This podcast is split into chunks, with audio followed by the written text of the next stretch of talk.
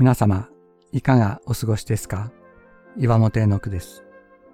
今日も366日元気が出る聖書の言葉から聖書のメッセージをお届けします。9月5日、霊的自立を勝ち取るために。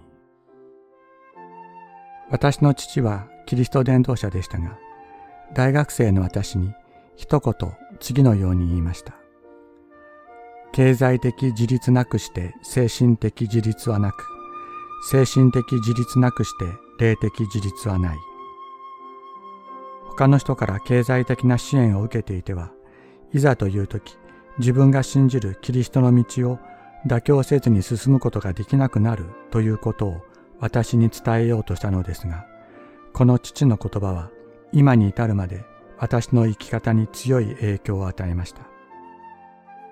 今私が大学の教師をしながら伝道し、教会からは報酬を全く受け取っていないのは、精神的、霊的に自立したものとして、自分が信じるキリストの道を伝えるためです。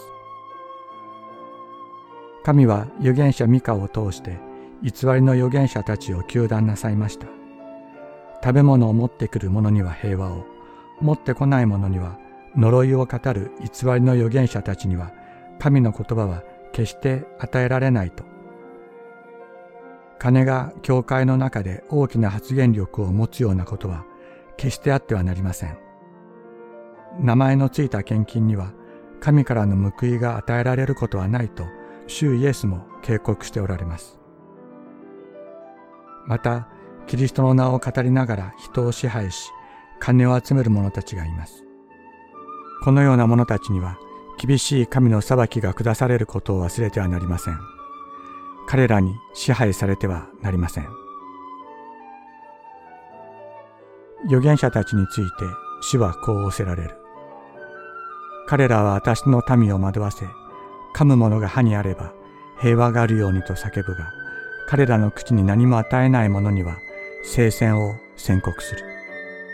それゆえあなた方には夜にも幻がなく、暗闇にも占いがない。太陽も預言者たちの上に沈み、昼も彼らの上で暗くなる。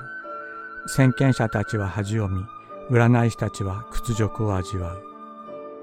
彼らは皆口ひげを覆う。